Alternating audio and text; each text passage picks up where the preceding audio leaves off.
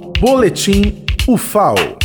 A segunda expedição científica do Rio São Francisco continua. E nesse segundo dia, saiu da cidade de Pão de Açúcar em direção à cidade de Piranhas, com direito a calorosa recepção com queima de fogos e banda filarmônica. As pesquisas continuam a todo vapor.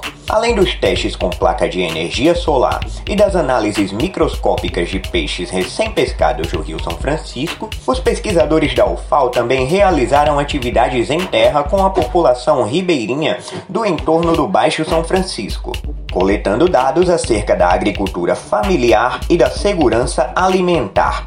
Na embarcação, também ocorreu a exposição fotográfica Olhares Ambientais Conhecer para Preservar e Defender, com fotografias da fauna terrestre e aquática de Alagoas, cedidas por 14 fotógrafos alagoanos integrantes do grupo Passarinheiros de Alagoas.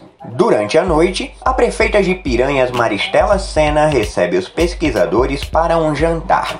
Este é o segundo dia da expedição, que até o dia 27 de novembro navegará cerca de 500 quilômetros pelo Rio São Francisco, na extensão dos estados de Alagoas e Sergipe. Manuel Júnior, da cidade de Piranhas, para a Rádio UFAO.